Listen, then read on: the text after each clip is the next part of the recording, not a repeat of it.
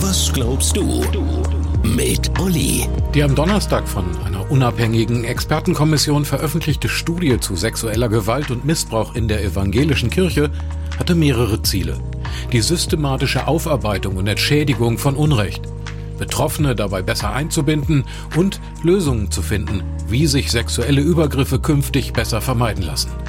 Das wollte die EKD erreichen. Deshalb hat sie diese 900 Seiten lange wissenschaftliche Studie in Auftrag gegeben. Sie wollte in ihren eigenen Abgrund blicken, wohl wissend, dass sie nicht darauf hoffen darf, an diesem Abgrund des tausendfachen Missbrauchs an Schutzbefohlenen Gnade und Vergebung zu finden. Die evangelische Kirche hat es ernst gemeint mit der Aufklärung des Missbrauchs in den eigenen Reihen.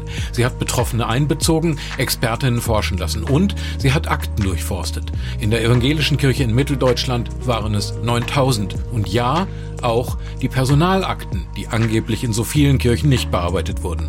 Nur drei Monate hätten die Expertinnen den Kirchen als Frist gesetzt für die Aktenauswertung. Im Erfurter Landeskirchenamt habe man jedenfalls gar nichts verschlurt oder verbaselt und erst recht nichts vertuscht oder verschwiegen. Die evangelische Kirche in Mitteldeutschland hält daran fest, die Betroffenen einzubinden und jene kirchlichen Strukturen zu zerstören, die Missbrauch ermöglicht haben. An diesem Ziel arbeitet die EKM seit Jahren und das ohne Wenn und ohne Aber. Kann man darauf vertrauen? Was glaubst du? Was glaubst du? Evangelisch for You auf 89.0 RTL.